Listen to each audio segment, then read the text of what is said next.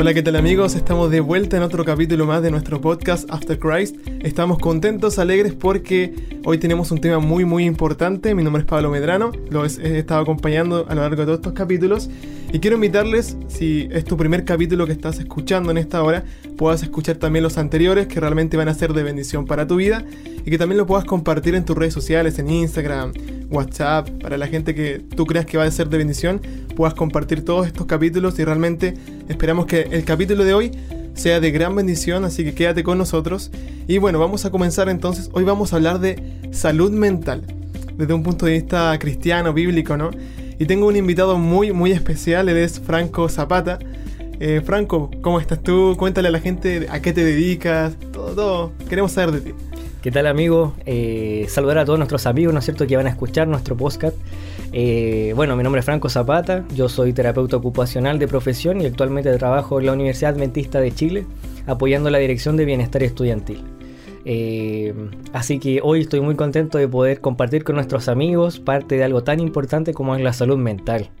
¿Y qué te parece si empezamos de lleno, Pablo, a hablar de este preconcepto?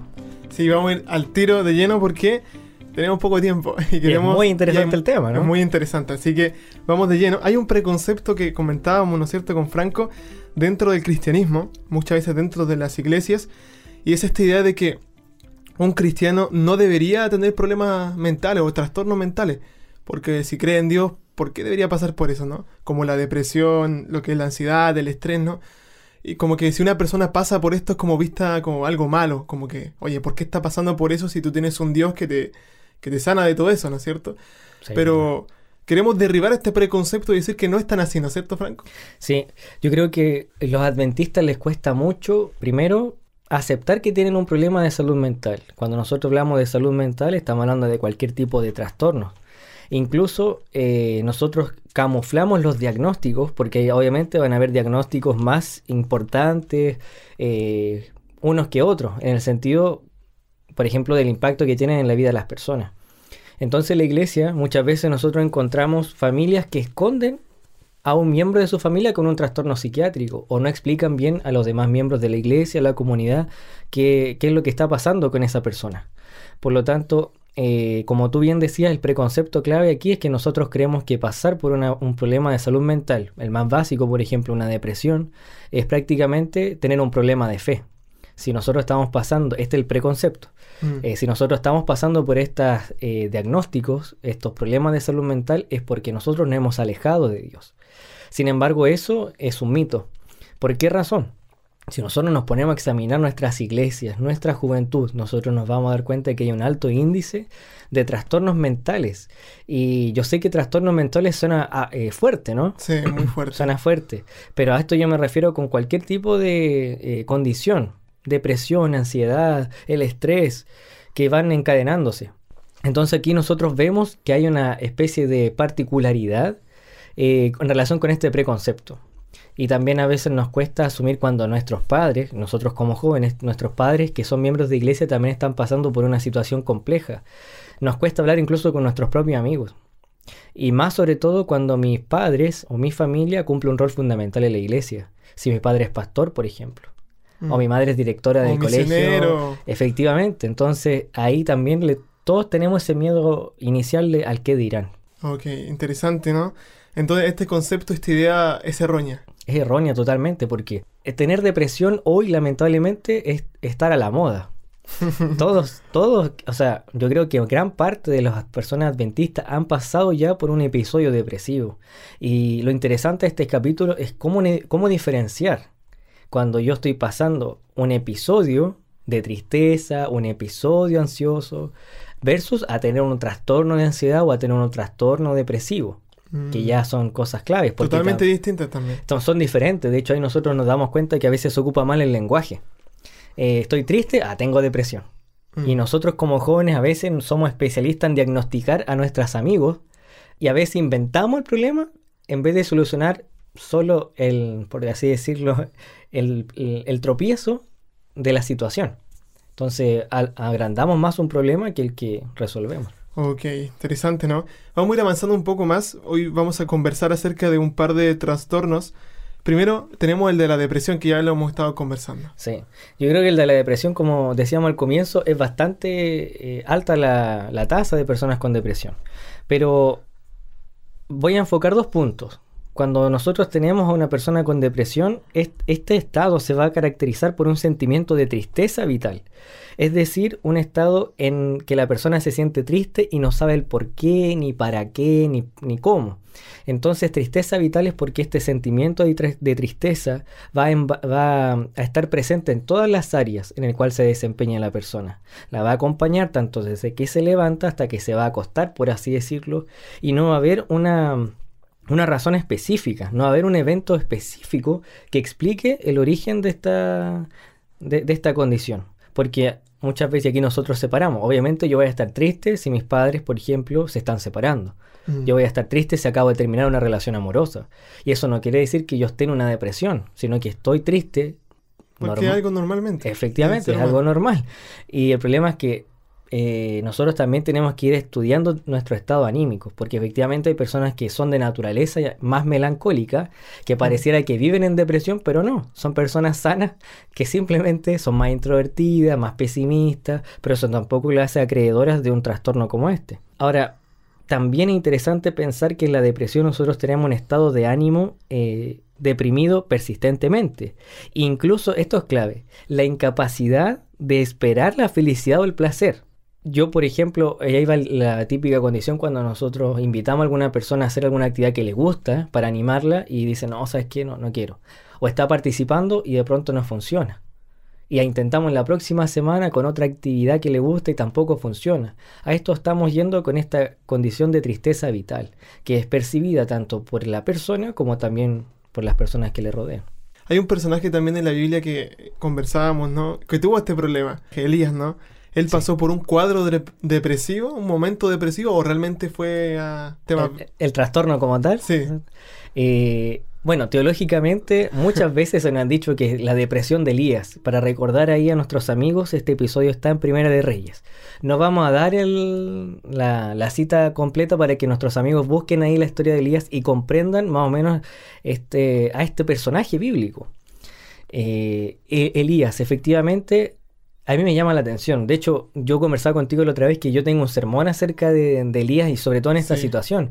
Porque ¿cómo explicamos, para contextualizar a, nuestros amigos, cómo explicamos que de pronto un hombre lleve 400 profetas de Baal a un río y los degolle? Mm. Y de pronto en el siguiente capítulo de la Biblia nosotros vemos que este mismo personaje aguerrido, con fuerza, está corriendo por su vida, aguerrido, deseando la muerte, pidiéndole al Señor que le deje caer piedra encima, escondiéndose en cavernas porque no quiere conectarse con el mundo. Este episodio se conoce bíblicamente como la depresión de Elías, porque tiene que ver algo, yo creo que es central cuando hablamos de depresión. La depresión incrementa notablemente la baja autoestima. Mm. Existe una desvalorización propia, autoimpuesta. Porque no hay persona alrededor que nos digan, ah, mira, tú eres aquí, tú eres acá, etc. Sino que la misma persona, a través de esta misma condición, va elaborando creencias erradas de sí misma. Sentimientos de inutilidad, sentimientos de ineficacia, eh, que no es amada, por ejemplo, que es fea. Así que la depresión va a alimentar esta baja autoestima.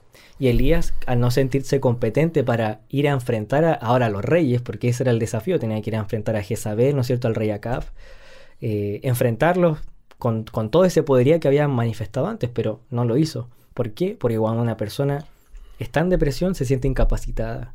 De hecho, la depresión es, la, mm, es el mayor diagnóstico incapacitante mundialmente. Es la, es la generación de más discapacidad. Cuando nosotros tenemos depresión generalmente es muy probable que nosotros dejemos de trabajar y nos desvinculemos finalmente de nuestra familia, de nuestra actividad significativa. Wow, interesante todo esto que estamos conversando. Otro personaje que encontramos en la Biblia es el personaje de Jacob, que conocemos muy bien la historia cuando escapa de su hermano, ¿no? Porque lo quería asesinar con todo el ejército que viene hacia él. Y él también pasa un cuadro, un trastorno muy fuerte que es el, el tema de la ansiedad. Sí, interesante. La ansiedad es como el, siempre está a la sombra de la depresión. Eh, la ansiedad es un episodio donde el miedo, es decir, esta respuesta emocional a una amenaza inminente, eh, es una relación donde el miedo y la preocupación excesiva y persistente eh, son componentes irracionales de la conducta. De hecho, cuando nosotros tenemos miedo es una respuesta emocional real a una amenaza inminente real. Pero también está una preocupación excesiva, persistente o una actitud anticipatoria de una amenaza futura que tal vez no ocurra. Por es como una suposición, podría ocurrir. Efectivamente, entonces la ansiedad se basa mucho en como en la... En el podría. Sí, e incluso en la imaginación, mm. eh, porque trabajamos ahí algunas obsesiones, pero que no son fundamentadas en la realidad. Siempre obviamente van a tener una base en ella, pero nuestra mente es algo muy delicado. Entonces se desequilibra fácilmente también cuando pasamos algunos episodios desagradables. Eh, y aquí nosotros tenemos el personaje de Jacob. Jacob, a causa, eh, Jacob siempre fue ansioso por lo demás. Como hermano menor, regalón de su padre. El espíritu de profecía también narra, ¿no es cierto?, una personalidad más reservada, más ansiosa. Por eso nosotros revisamos la historia bíblica que él siguió todo lo que decía su madre, él lo hacía. Y eso también le hizo, mm, digamos, pecar, ¿no es cierto?, al suplantar a su hermano y toda la historia que después conocemos. Mm. Eh, y eso también hace que las personas ansiosas sean atolondradas. no sé si tú recuerdas, por ejemplo, cuando él fue a buscar esposa. Sí. ¿Y qué pasó? Que la mataba. sí. Realmente se enamoró de Raquel ¿no es cierto? Se enamoró de Raquel, luchó por ella siete años, pero por estar en esa ansiedad y no asegurarse que era la mujer, finalmente se casó con la hermana y después tuvo que trabajar. ¿no y... O sea, nosotros vemos la ansiedad en, Jacob, pero a flor de piel, netamente. Fuerte, fuerte. El estrés también, una de las más comunes hoy en día en este mundo compulsionado. Sobre todo nosotros como estudiantes universitarios. O como jóvenes simplemente, la juventud es, algo, es un episodio vital muy estresante. Aquí tenemos ejemplo de Moisés también, un cuadro de fatiga e irritabilidad generalizada que se asocia a, la actividad, a una actividad repetitiva y demandante para la persona. Una vez leía, no sé, en un, libro que se publicó hace poco de la iglesia también, que era como el exceso del presente. Sí. Pensar mucho en, el presente, en el presente. Es verdad. ¿Cómo podemos profundizar en esta idea? Mira, eh, el estrés es normal. Incluso nosotros tenemos un estrés biológico. Lo importante del estrés es que el estrés del ser humano le permite identificar, digamos, sus fuerzas vitales. Mm. O sea, hasta dónde él está llegando, qué es lo que está haciendo. Y después viene una parte en la que nosotros nos fatigamos. Y esa fatiga es este cansancio crónico, generalizado, ¿no es cierto?, que cursa con irritabilidad, a causa de esta actividad persistente, exigente para la persona porque ya empieza a ver que sus capacidades no son adecuadas al desafío, a la demanda. Y aquí nosotros tenemos a Moisés. Moisés. Moisés, todos sabemos la historia de Moisés, si no invitamos a nuestros amigos a revisar Éxodo desde el principio. Pero él, él de haber sido un, príncipe, ¿no es cierto?, que le daban prácticamente la comida en la boca, después irse al desierto, sufrió tantas transformaciones que después se tenía que hacer cargo de miles de personas, el pueblo de Israel, nosotros conocemos la historia, eran un dolor de cabeza constante, por lo tanto él muchas veces se vio sobrepasado. Eh, tanto así que de pronto, hasta un momento, no sé si recuerdas el episodio de La Roca, cuando le golpea la golpea roca, la roca ¿cierto? Efectivamente, él le dice, ah, le vamos ya, le vamos a dar agua a este pueblo para que deje de reclamar prácticamente, y eso también le costó. O sea, le costó qué cosa. ¿Te acuerdas? La entrada a Canaán. Le costó la entrada a Canaán. Cuando nosotros estamos estresados podemos hacer cosas de las cuales siempre nos vamos a arrepentir. Por eso es algo que nosotros tenemos que observar, cuáles son nuestros mm. niveles adecuados de energía. Este tema es interesante porque, bueno, como lo decía recién, no solamente en el estrés, sino la ansiedad y la depresión también. Cuando tenemos estos problemas vamos a tomar malas decisiones muchas veces. Vamos a, a dirigir quizás nuestra vida por un camino que no es el correcto. Es por eso que es muy importante para nuestros amigos que nos están escuchando aclarar de que la salud mental tiene que estar en la persona, tiene que estar. Tenemos que buscar todos tener una buena salud mental. De hecho, bueno, tú que eres terapeuta, ¿no? Me imagino que igual te has encontrado con mucha gente que como que no cree en el trabajo de un terapeuta. Sí, efectivamente. Y mucha gente también, no sé, como que tiene miedo de ir porque que la tachen de loca y cosas por el estilo. Sí. No sé, puedes decirnos Sí, es verdad. Tiene que ver mucho también con el preconcepto. Eh, es algo que yo he aprendido este trabajo y sobre todo este año, Pablo, es que eh, nosotros somos muy buenos como seres humanos para esconder nuestra realidad. Pero vaya, llega un momento en el que nosotros no podemos continuar con esa careta, esa apariencia. Y, y muchas veces nosotros nos damos cuenta de que la persona menos pensada puede estar pasando por un episodio depresivo o ansioso o un estrés muy fuerte. Eh, y te lo digo yo, que generalmente uno ya cuando empieza a trabajar, a ejercer su profesión, tanto en la área de la psicología, la psiquiatría, ¿no es cierto? Eh, la terapia ocupacional, empiezan ya como a agudizar el ojo clínico y se va dando cuenta de la actitud de las personas y dicen, ah, esta persona parece que está en tal condición. Pero incluso a mí este año yo me llevé grandes sorpresas también en el lugar donde trabajo, porque yo esperé, yo no esperaba que eh, ciertos jóvenes asistieran también. Mm. Y ahí, nosotros, ahí eso a mí me convence que eh, es un trabajo que debe hacerse, preocuparnos de nuestra salud mental. Exacto. Y yendo por esa misma línea, Franco, hablando de eso del trabajo, ¿cómo podemos empezar entonces? Porque quizás muchos de nuestros amigos que nos escuchan están pasando por un cuadro depresivo o tienen este trastorno depresivo, ansiedad, estrés, ¿no? O tienen quizá otros problemas relacionados con lo que es la salud mental muchas veces cuando hablamos de salud, no sé, pues siempre nos centramos en la salud física, ir al doctor, hacer todos los análisis correspondientes, pero la salud mental muchas veces la dejamos de lado. Y quizá, como, como digo, quizá muchas personas estén pasando por este problema y cómo podemos ayudarla. El primer paso, ¿cuál es entonces? Es invitar a nuestros amigos que puedan acercarse a una persona profesional del área, ¿no? Sí, incluso me gustaría, de hecho, me, me gusta esta parte de la, la conversación que vamos a tener porque nosotros queremos compartir con nuestros amigos estrategias para autoaplicación. Para autoayudarse. Efectivamente, para las personas que nos están escuchando y que están, tienen un, una de estos diagnósticos que hemos hablado u otros, que puedan considerar estas estrategias que nosotros vamos a basar en textos bíblicos. Así mm. que me gustaría que nosotros pudiéramos abrir la Biblia. Exacto. Eh, efectivamente, tú decías buscar apoyo terapéutico profesional ya sabes, algún psiquiatra, consultar con un eh, asistente social, un terapeuta ocupacional, un psicólogo. Ellos son los, los profesionales competentes para poder apoyarte y ayudarte en este proceso. No es necesario que tú vivas en esa condición. No tienes por qué alargar algo que tiene fecha de término. Quizás este es el momento para ser valiente, amigo, amiga. Eh, acepta el problema, porque te mereces vivir feliz. Y tú puedes poner punto final a eso. Eso es lo primero, y para eso no tengo texto bíblico, porque es una realidad divina. Mm. Dios nos creó sanos y nosotros tenemos que buscar esa sanidad también. Segundo punto, yo te aconsejo comprender y avistar que todos pasamos por estos momentos de la vida. Y me gustaría que pudiéramos reflexionar en Eclesiastés. Eclesiastés capítulo 3, versículo 1, 4 y 8. Bueno, lo voy a leer, dice así. Todo tiene su tiempo y todo lo que se quiere debajo del cielo tiene su hora. Versículo 4. Tiempo de llorar y tiempo de reír, tiempo de hacer duelo y tiempo de bailar. Versículo 8. Tiempo de amar y tiempo de aborrecer, tiempo de guerra y tiempo de paz. Excelente versículo. Excelente. Ese capítulo 3 es pero espectacular. Nos ayuda a comprender que realmente en la vida hay tiempo para todo. Eh, todos pasamos por lo mismo. Desde que estamos, eh, o este mundo cayó en pecado, más bien dicho, eh, la tristeza no es parte de nuestro corazón.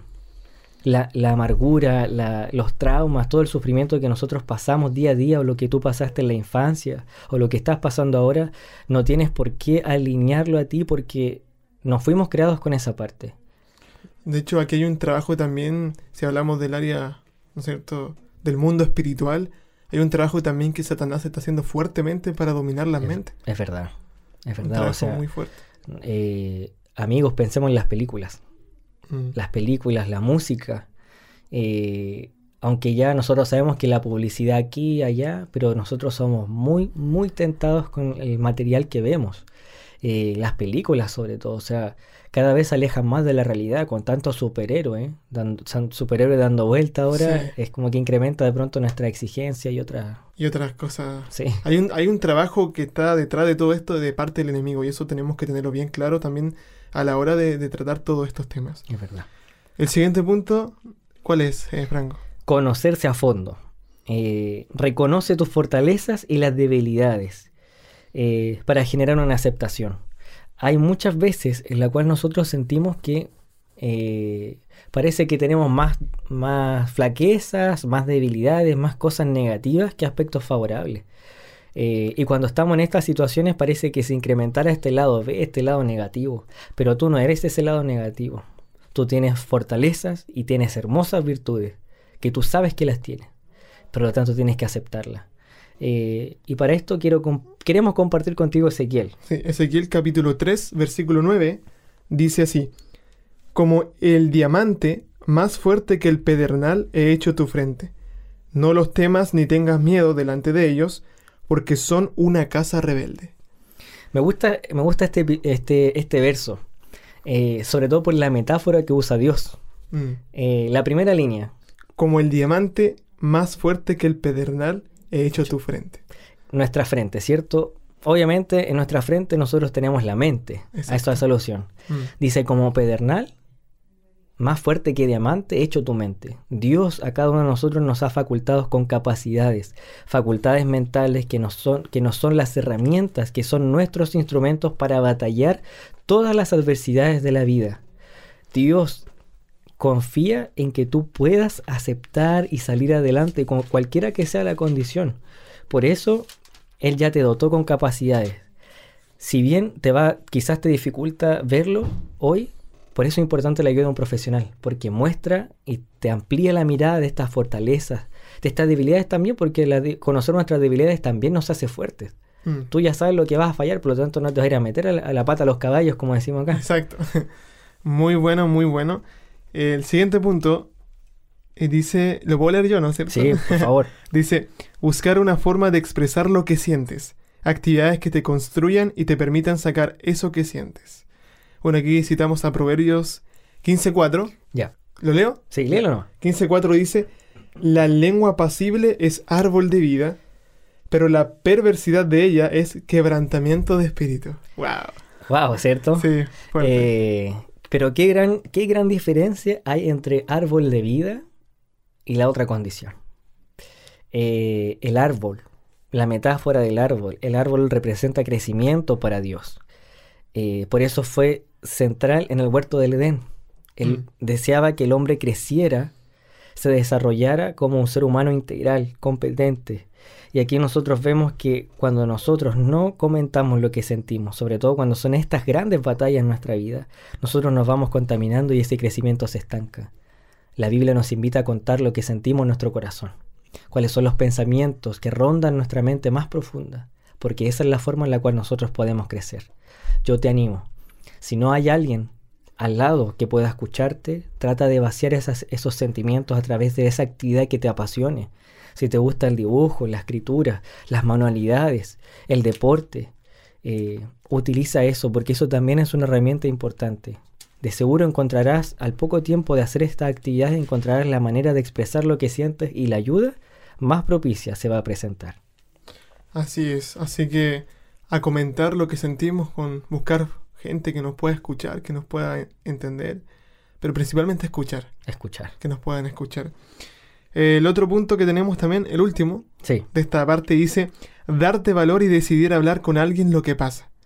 Para eso citamos Colosenses capítulo 3 versículo 14, que dice, sobre todo vestidos de amor, que es el vínculo perfecto. Siempre habrá alguien que se haya vestido de amor para ti. Es cierto. Eh, Amigos, nunca estamos solos. Yo sé que muchas veces y a causa de toda la estrategia satánica, la forma especial de Satanás es aislar a los hijos de Dios. Tú nunca estás solo. Te puedes sentir así, pero en realidad nunca lo estás. Eh, hay personas que te aman profundamente y que eres la persona más importante en sus vidas. Yo no sé quién sea, lógicamente, pero pueden ser tus padres, tus hermanos mayores, algún abuelito, algún abuelo, algún amigo. Eh, esa persona que es tan especial para ti, que tú también le eres especial a él, puede ser la persona que te ayude en primera instancia a salir de este problema. Está vestido de amor. Es importante recordar eso, Franco. Todos tenemos a alguien, aunque sea una sola persona, pero tenemos a alguien que se vistió de amor para nosotros, que nos va a ayudar, que nos va a acompañar, que nos va a apoyar en este problema, en estas situaciones difíciles. Amén. Pero también, un poco avanzando en esta temática, quizás hay un amigo que no esté pasando por ninguno de estos problemas. Y amén, y gracias a Dios por eso. Quizás alguien tenga buena salud mental, pero también hay un, desafío y una invitación para esa persona. Y es que esa persona también tiene que ser bendición a los demás, bendición a Sí. otra persona que quizás sí lo esté pasando. Esa estrategia de apoyo para otros. Exactamente. Que yo ayude a otros que pasan por estos problemas.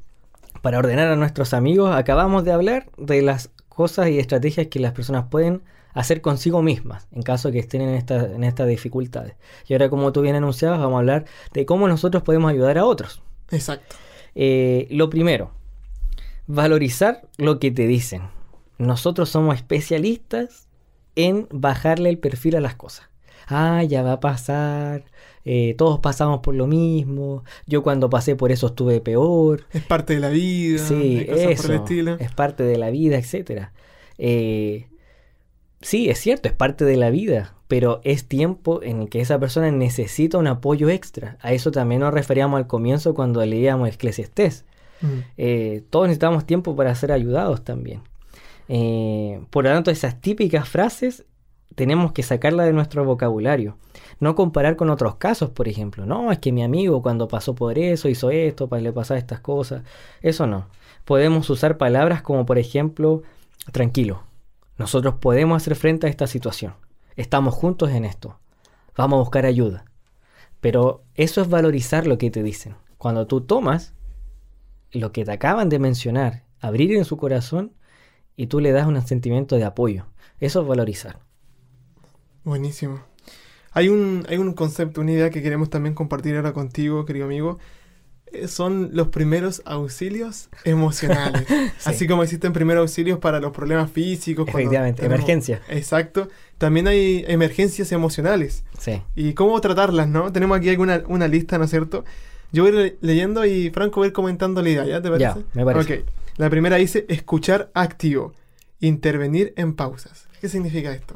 Eh, a veces nosotros tenemos que dejar que las personas hablen. A eso va. Eso es escuchar activamente. O sea, que la persona se desahogue y nosotros prácticamente, después cuando ya notemos que la persona ya va quedando sin nada que contar, nosotros poder en nuestra mente eh, eh, rápidamente, inspirado con nuestra facultad mental, pero también por el poder del Espíritu Santo, hacer una especie de resumen Mm. para que la persona eh, sepa lo que nos acaba de mencionar. Eh, intervenir en pausa. Si efectivamente nosotros somos medios distráctiles, porque queremos hablar a que cualquier persona que nos escuche esté capacitada para esto. Si tú eres medio distráctil, trata de intervenir en pausas. Eh, no intervenir a cada rato, no, no interrumpirlo, a eso voy. No finalizar lo que él quiere decir, sino que él lo finalice. Efectivamente. Ok. Siguiente dice, usar siempre el mismo lenguaje que usa la persona. ¿Por qué piensas que no sirves para nada cuando ellos te dicen que son inútiles? Eso. Eh, efectivamente. Eh, siempre tomarnos de las palabras que ellos mismos mencionan. Eh, si ellos nos dicen, por ejemplo, lo que, el ejemplo que tú acabas de dar es buenísimo. Eh, pero, ¿por- ¿por qué incluso aquí nosotros hablamos lo, lo tradicional? No, es que me siento feo. Mm, Ahí nosotros lo podemos preguntar, eh, pero ¿por qué te de lleno, ¿no es cierto? Pero ¿por qué te sientes feo? Y no inventar otra palabra, ¿no es cierto? Pero ¿por qué te sientes horrible? Eh, no es, ojo, eh, la misma persona se va catalogando a sí misma. Nosotros no podemos etiquetar. Eh, esto viene del sentimiento de la inutilidad, o sea, si, si em, ellos no acaban de decir, por ejemplo, que son inútiles. No, soy inútil, no sirvo para nada. Nosotros tenemos que ocupar la palabra, pero ¿por qué sientes que estás siendo inútil? Mm, Porque si nosotros buscamos las palabras, pero ¿por qué sientes que no sirves para nada? Ya pareciera que estamos como ablandando la situación. Entonces las personas generalmente cuando están en esta condición son más vulnerables, son más irritables y reaccionan más rápido, así que se van a sentir más pasados a llevar quizás. Exacto. Continuando un poco más, eh, siguiente punto, no cuestionar lo que siente la persona. ¿Por qué te sientes así? La típica pregunta, después que una persona dice, no, mira, es que me siento triste. Ay, pero ¿por qué te vas a sentir así? Eh, eso es cuestionar. O por lo típico, como está hablando entre adventistas también, ah, pero ora. Eh, Mm. Confía en Dios. Eh, cuando uno está mal, obviamente que uno no va a tener ganas de orar. No va, no va a tener ganas de participar en la iglesia, chicos. Eso todos nosotros lo sabemos. Pero ahí están estos amigos fieles, consagrados al Señor, que van a tomar la situación y van a empezar a, efectivamente a valorar lo que tú estás sintiendo. Eh, así que ojo también con cuestionar. Ok, muy interesante. Siguiente punto, no rebatir lo que piensan. También, el punto anterior era relacionado a las emociones, pero esto también está relacionado a las creencias. Creencias, por ejemplo, eh, un pensamiento más derrotista. No, pienso que este, esta campaña, o sea, siento que no voy a ir a colportar porque Dios no me va a bendecir. Eh, efectivamente, es una distorsión cognitiva que nosotros tenemos que ahí abordar. Pero ojo también con, decir eh, cosas como, ah, pero ¿cómo, ¿cómo puedes tener tan poca fe? Eso es rebatir lo que están pensando. Mm. Eso pasa muy comúnmente en muchas cosas de la vida. Sí, nosotros somos muy buenos para rebatir. Ok, aquí hay una, recomendación también. Usar palabras como has intentando verlo desde otro punto de vista. Sí. ¿Hace cuánto tiempo te sientes así? Etcétera, etcétera. Nosotros cuando estamos escuchando a nuestro amigo tenemos que ser una especie también de recolector de información. Por eso es importante que nuestro amigo nos conversa de, lo que siente ahora, pero es muy bueno saber hace cuánto tiempo se siente así. Y eso a veces es una gran sorpresa. Eh, no, nos va a decir desde el año pasado y ya estamos a final de año. Entonces nos damos cuenta que ha estado un año y algo eh, pasando esta adversidad. ¿Y dónde estamos nosotros? Mm. Nosotros, yo conversaba al, al, inicio, nosotros somos muy buenos para disimular lo que sentimos, pero también nadie puede esconder las cosas eh, completamente. Siempre van a haber cosas que nosotros nos podemos dar cuenta. Ok. Agradecer la confianza también es muy importante. Sí. Después cuando, cuando cierran, cuando cierran esta, esta conversa cuando cierran la conversación, ¿no es cierto? Este apoyo, esta ayuda, sería bastante bueno que agradecieran la confianza. Eh, porque obviamente te están contando algo a ti y no quizás a sus padres o quizás a un mejor amigo, etcétera. Es importante agradecer la confianza. Sí, muy importante el tema de la confianza hoy en día principalmente también. Sí, de todas maneras. Ok. Y el último punto, yo creo que nuestros amigos han estado anotando esto porque es importante. Reaccionar avisando a la familia y figuras de apoyo. Sí, eso es muy importante. Eh, tenemos que hacer algo, no podemos dejar que la persona continúe así y se anime solita, sino que tenemos que, que permitir que la familia también sea parte del proceso. Eh, por lo tanto, hablar con sus padres, con las personas de confianza que sabemos que van a hacer, hacer algo, ¿no es cierto?, con figuras de apoyo. En nuestro caso, por ejemplo, la universidad, eh, conversar con, algún profesor, ¿no es cierto?, eh, y otras personas más significativas para la persona. Muy, muy bien. Bueno, hemos, creo que hemos bombardeado, al igual que todos los capítulos, con mucha información a nuestros amigos, pero realmente este, este tema es muy interesante, da para hablar mucho. Sí. Ya se nos está acabando el tiempo, pero queremos terminar con un último punto que teníamos aquí nosotros listos. Y es esa pregunta que muchos nos hacemos. ¿Por qué a mí siendo cristiano? ¿Por qué yo que soy cristiano paso por esto? Ah, sí. Eh, y vamos a responder con la Biblia. Exacto. Queremos responder con la Biblia, porque a mí, siendo cristiano, eh, queremos compartir con ustedes, queridos amigos, Eclesiastés 7, versículo 3. Eh, queremos también escuchar tu Biblia. Sí, dice así. Mejor es el pesar que la risa, porque con la tristeza del rostro se enmienda el corazón. Qué interesante. Me gusta el último verso. ¿Lo puedes repetir? sí, dice así. Porque la tristeza del rostro se enmienda el corazón. Exactamente. Nosotros la tristeza tenemos que verla como una oportunidad. Una oportunidad de descubrir algo para nuestra vida mm. espiritual. Y la palabra que usa de eso de enmendar. Enmendar, ¿cierto? De corregir, de poder reparar situaciones, de poder progresar. Eh, nosotros nunca vamos a darnos cuenta de las grandes cosas si primero no la estamos mirando desde abajo. O sea, desde el fondo. Eh, y ahí es cuando nosotros valoramos las situaciones. Por lo tanto, ¿por qué a ti? Porque es necesario que pases por estas oportunidades para tu desarrollo. Y hay un, eso, y hay un paréntesis muy interesante. Que todo lo que pasamos, que igual lo hablamos en el primer capítulo de este podcast, de ¿Ah, Crisis en Crisis. Ah, cierto. Es el tema de, si no lo has escuchado, puedes escucharlo. Pero es el tema de, de que Dios pule nuestro carácter y saca lo mejor de nosotros en medio de estos problemas, situaciones que, que pasamos y afrontamos. Es verdad. Eclesiastés 7:10. Acá hay un versículo que es fuertísimo, que dice lo siguiente. Nunca digas cuál es la causa de los tiempos pasados. No, perdón, perdón. Dice, ¿cuál es la causa de que los tiempos pasados fueron mejores que estos? Porque nunca hay sabiduría en esa pregunta. Interesante. Fuertísimo. Sí, es que es lo tradicional de nosotros, hacernos las preguntas. Eh, ¿Por qué? ¿Por qué? Etcétera. No, nunca, no busquemos una lógica a todos nuestros problemas. Tenemos que enfocarnos en la solución. Mirar al pasado solo nos va a impedir avanzar. Mm. El Señor nos dice en su palabra, deja de preguntarte por el pasado, porque el pasado literalmente ya sucedió, no se puede hacer nada con No él. se puede cambiar nada. Efectivamente. ¿Dónde está entonces esta mente como pedernal que nos muestra Ezequiel? ¿Dónde está esta mente que es dura? O sea, es decir, que es pulida, es Que valiosa, decidida, que- es un diamante. A eso lo está comparando el Señor. Es más fuerte que diamante.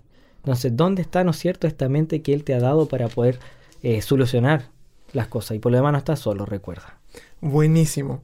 Y el último punto ya para finalizar este capítulo, Eclesiastés 3, 15, que dice, lo que antes fue, ya es.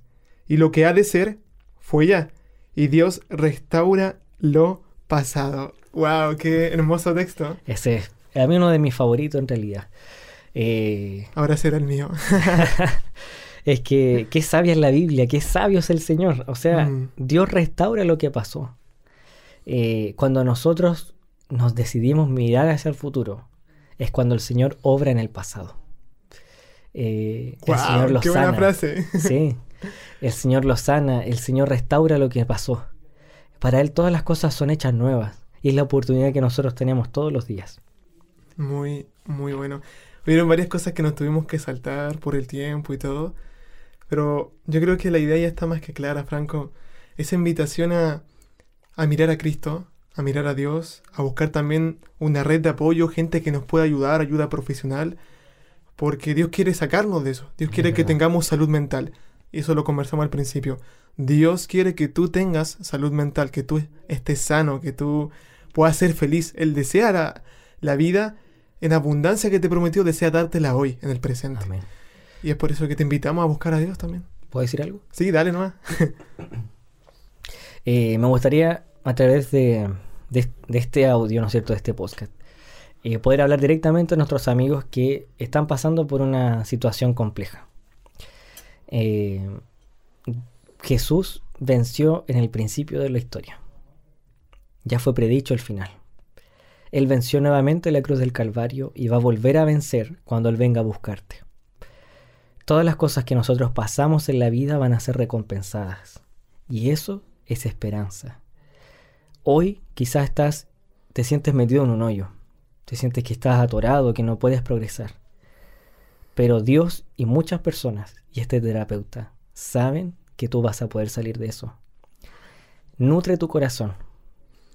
Nutre tu mente. Llénalo. Llénalo de esperanza. Porque no hay mejor ayuda que la que uno mismo puede brindarse. Sé lo que te estoy diciendo porque yo también he pasado por estas situaciones. Y quizá una un poquito más compleja. Pero no desistas. Y confía en lo que el Señor quiere hacer de ti en tu vida. Abre ese corazón. Abre ese corazón. No te dejes estar. eh, no seas orgulloso porque muchas veces nosotros estamos como ahí estancados y también como que hallamos un placer en el dolor. Estamos cómodos. No lo sea así. Yo sé que puedes salir de esto y lo vas a hacer de hecho. Todo lo que comienza tiene una fecha de término. ¿Oramos? Vamos a cerrar nuestros ojos para poder orar. Salvador Jesús, Rey de nuestra vida y gran Dios. De forma muy especial en esta hora queremos agradecerte porque usted ha inspirado nuestras mentes para poder compartir con nuestros amigos este mensaje de esperanza. Sabemos que como jóvenes somos muy atacados. Muchos de nosotros están pasando por una depresión, por un trastorno de ansiedad, Señor, por estrés. Sin duda estamos tristes, pero queremos convertir esa tristeza en pura alegría. Por eso observamos la cruz de Cristo en esta hora, confiando Dios en su poder salvador, en su poder restaurador, para que usted nos haga ser ese Señor, ante su presencia. Te rogamos especialmente por todos nuestros amigos que están escuchando, aquellos que están batallando una pelea inimaginable, que usted se manifieste con poder y gloria en sus vidas, y que usted venza, tal como le hizo en el pasado en la cruz del Calvario, lo vuelva a hacer en sus vidas, porque ellos te pertenecen, son tus hijos, y tú mismo nos, nos lo has dicho. Invitamos, Señor, la presencia del Espíritu Santo y tu consuelo. En el dulce nombre de Cristo Jesús, nuestro Salvador. Amén. Muchas gracias, Franco, por acompañarnos. De nada, amigo. De verdad fue un tema muy interesante. Creemos que va a ser de bendición para la gente. Y queridos amigos, nos estamos viendo en el próximo capítulo. Compartan este capítulo para que muchos más puedan ser bendecidos con este tema. Cuán importante es, ¿no es cierto?, la salud mental y de verdad creemos que Dios quiere hacer grandes milagros en nuestra vida y en sus vidas también. Muchas gracias por acompañarnos, nos despedimos. Chao, chao. Chao.